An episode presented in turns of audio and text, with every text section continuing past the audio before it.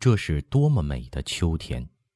从林子这一带高部向南看，是密密层层、连天蔽日的丛树。松竹一片片老林，或墨绿，或浓绿，或浅淡绿色，裹在杂树树海中。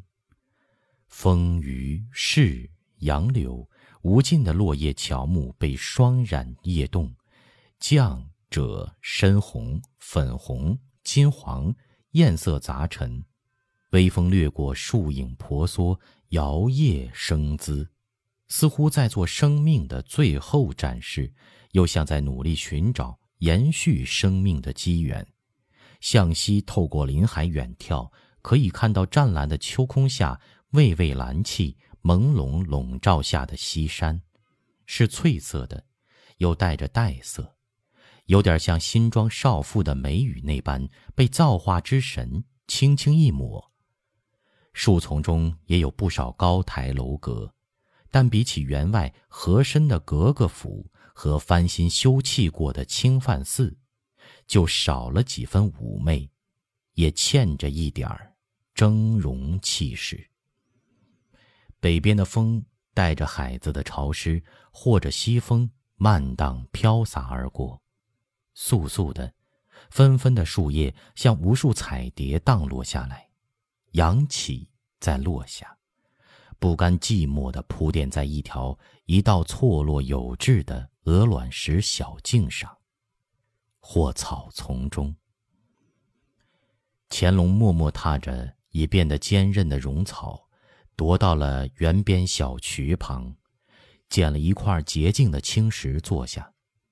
这里看去却甚是凄清，笔直的堤上秋草已半枯黄，连堤外的花梨也老叶萎谢，寂寞的偶尔翻动着叶片，渠水仍旧潺潺，清澈的可以见到渠底的小石沙粒和努力上游的小鱼，也有不知名的树叶和草节在水面上粼粼飘过。深暗色的树林树干，像被一层寒雾淡淡笼着，除了风过叶落，幽深的看不到透底，神秘的幽静中，只能听到草间小虫，日日嗡嗡的，不知是求偶还是求食的嘤嘤悲鸣。乾隆怅望着这景致，低垂了花白的浓眉。一手稀稀疏疏的在另一袖筒里摸索着，半晌，取出一张薛涛纸，展开来，略一眼，上头写道：“南苑凄清西苑荒，淡云秋树满宫墙，由来百代圣天子，不肯降身，坐上皇。”他默念了一遍，又装回了袖子里。怀春打破了沉寂，在旁问道：“皇上，这纸上写的啥子？您已经看过三次了。”乾隆怔怔的答道：“写的朕就要做太上皇了，要由儿子来当家了。”我记是何大人送的，是他写的吗？不，他写不来这样的诗。是郑板桥写的。郑板桥，是个翰林吧？不，翰林院里写不出这样的诗。乾隆又摇了摇头，旁边的思春掩口微笑说：“皇上都瞧得起，必定好的不得了了。这人的名字好怪呀！我们老家那块儿就有座板桥，是歪的。”他那块儿一定有座郑板桥了，他必定是李白的童年进士。乾隆听得莞尔一笑，说：“郑板桥是本朝人，李白是唐朝人，怎么个童年法呀？你们会弄词曲儿，就是不读书，错了一千年。不过，唐朝有个唐玄宗，倒是和李白同年代的，年岁朕没有考定。”恐怕也差不多，就是唐明皇，知道吧？怀春惊喜的拍手笑道：“唐明皇我知道，是戏祖宗，唱丑的。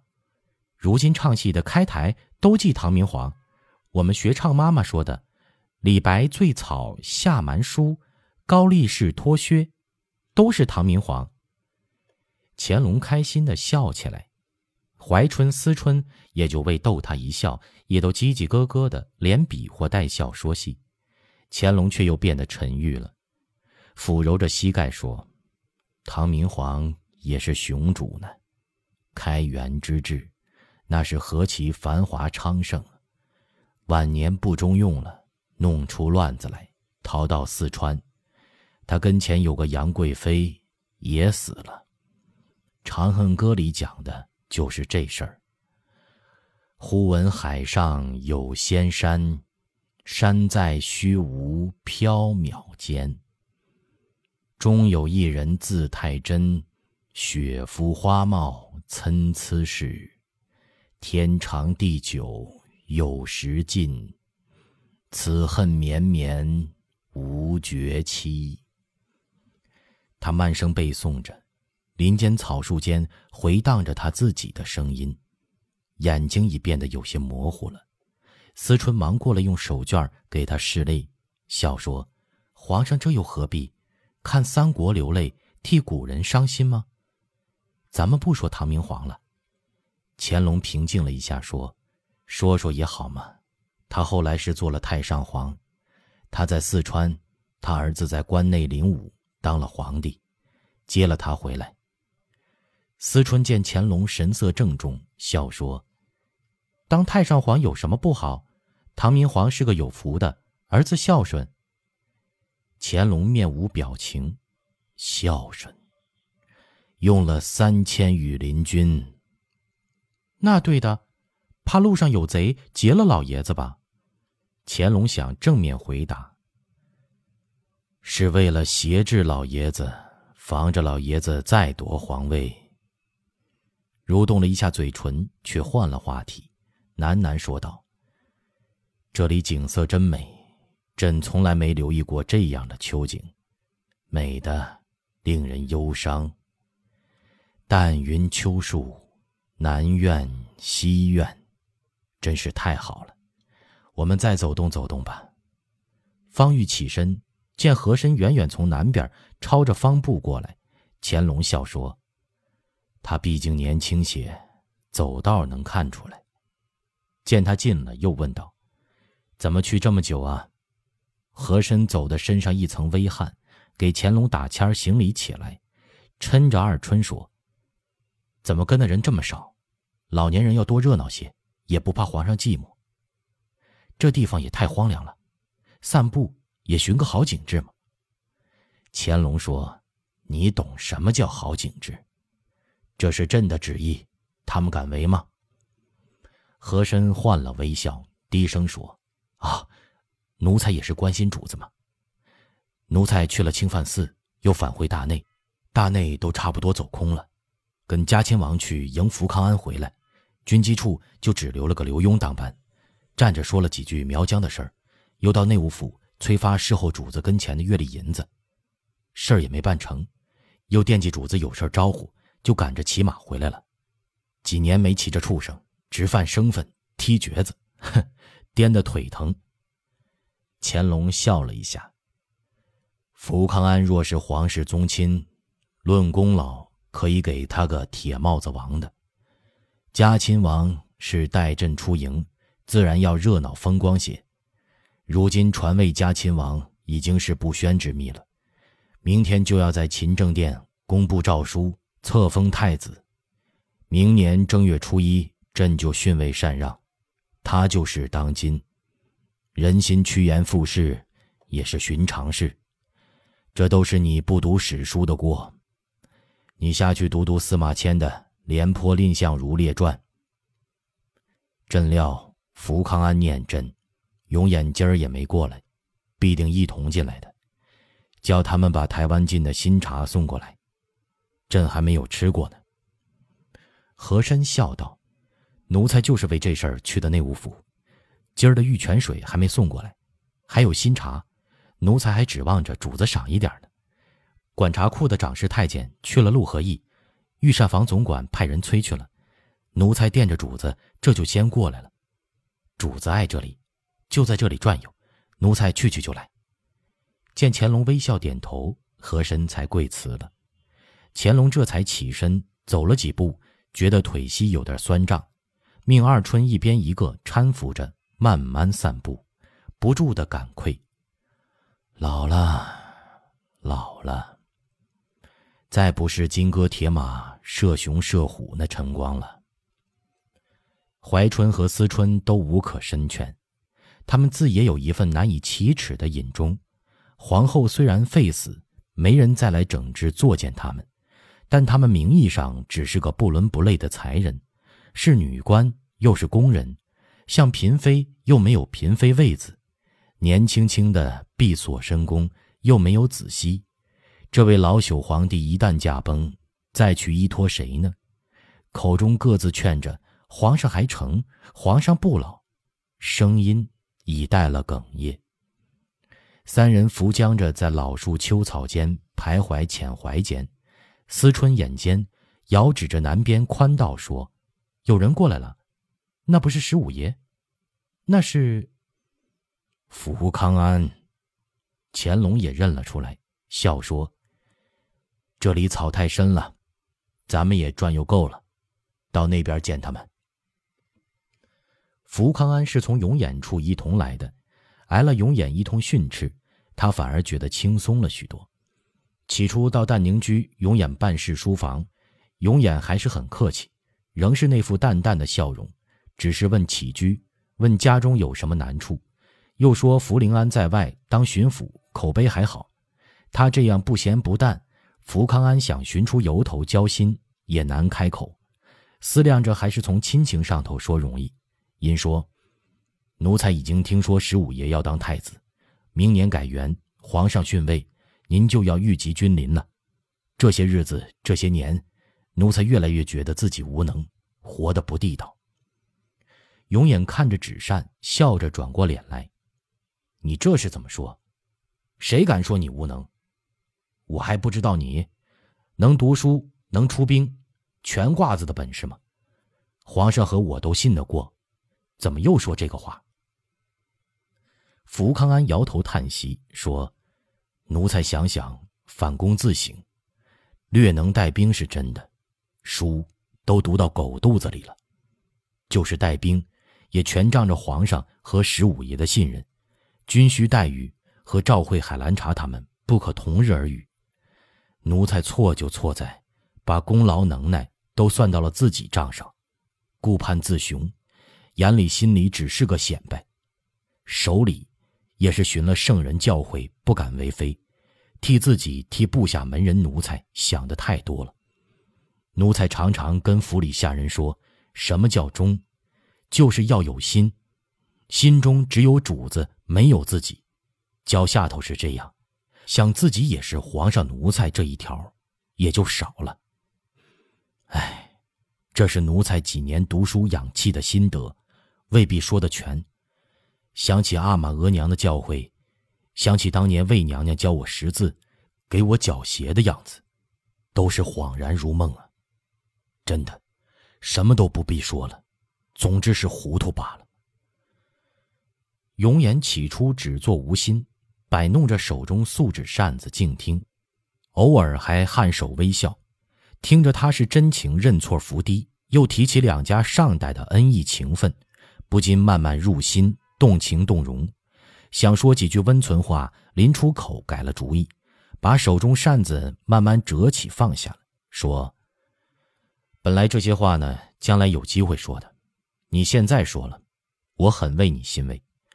我和王师傅他们闲常议论过你，能耐是有的，但有豪门公子哥的几性情，送你骄纵二字，大约不为冤枉了你。”他口气淡淡如水，考语却下得很重，似笑不笑，只是把玩着那扇子。若在昔年早日，福康安早就跳起来驳回了，但此刻却是真的认了，只是低头，诚挚地说：“十五爷是真的斥我，我也是真心认了。不但骄纵，而且有时狂妄。年轻读书时我就说过，论读书写文章，阿哥们都和我一处，谁还不知道谁呀？八爷就诗词我还服写，就十五爷，一篇书要温习几天才会背，这不是患了痰症风疾吗？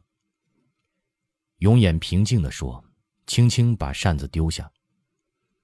钱锋的死我查过了，没你的事，因为当时你在洛阳嘛，有人疑心小人害的他了，所以要查。但有人说纪云被处，有你的份儿，还有，福临安党副朝廷大员，恐怕也是真的。忠，只有一个心，像你这样身份的地位，放纵兄弟去捧人的臭脚，应该吗？福康安吓了一跳。忙说：“十五爷这话，足见还是信任我的。纪云被处是和珅到山东，我心里恨于敏中，叫他狠狠整。谁知，他连纪云的过错都抖露出来了。福临安党副的大臣，奴才也听说过，但奴才们分居已经多年，又常年在外，有失兄弟通气教训，这是实话。不知是怕还是心有委屈，福康安说着。”已蹦出泪花。永远毫无表情，像在议论别人，侃侃说道：“你手脚也太大方了，金川是七千万吧，台湾又是一千多万，重赏之下必有勇夫是对的，可总要有个尺度分寸吧？嗯，这次出兵厚葬，我看还是不错的，不当家不知柴米贵呀。”这话福康安打心底里不服，但此时不服。更待何时？他觉得再坐着对话已不合时宜，起身小心说：“总之，都打骄纵狂妄、目中无人这个病根上起来。我虽封王，心里还拿皇上和十五爷当主子。这话早年也要说出来，我必定驳回。如今是口服，心也服了。看着这位一世不肯服人、桀骜不驯的勋贵，软软的低头。”永远心里突然得到极大的满足。我们表兄弟交心，就是朋友相处，归之于义嘛，何必这样呢？你的功劳我没说，其实记得也结实着呢。皇太子是这样，将来无论怎样也还是这样，不要疑人，也不自疑。我毫无为难你的意思。说着，掏出表来看看，一笑说：“今儿谈得很好。”我们抽时辰再论，走。他用手轻轻拍拍福康安的肩头。你这功臣王还没见过万岁爷呢，咱们一道去。乾隆哪里知道这个凯旋得胜的将军王爷刚才和儿子有这一番极为别致的误对，见他们脚步轻快，联袂进来，笑着站住了，说：“好啊，福康安又打胜仗回来了。”你们一道来了，好啊。永琰见两个美人搀着乾隆，一脸喜色的站着，他此刻心境却也甚是高兴，抢上几步说：“阿玛安乐，儿子来搀你。”到思春一边插手人臂，替换了下来。思春觉得他插手交接间，微微挨了自己手腕一下，若有若无的，却甚是明白，不禁疼得脸一红，退到一边。兀自心头突突乱跳，偷看一眼这位明日就要册封太子的亲王，又低下了头。怀春也撤开了手，退下，见思春神色突然有些异样，倒一时不得其解。永琰却一如平日，一本正经，架着乾隆说：“皇上怎么到了这里？北边过来的穿林风，小心吹凉着了。”福康安早屈呛几步，伏地泥手叩头，一头是心情暂的舒缓，一头见乾隆苍老，另有一种伤怀，还有一份说不清楚的惆怅酸涩，都涌上心头，扑地叩头，哽咽说：“奴才又见到老主子了。”乾隆却万不能理会四人此时四样复杂之极的心境。呵呵笑着，虚抬手叫福康安：“起来，起来！你和眼击禅镇到淡宁居行宫里说话。”那边太监卜志见这里情形，早招呼了一群太监、宫女安达、嬷嬷过来侍候。怀春、思春不宜再跟着，不言声的敦服辞驾回去，各自去想心事，不提。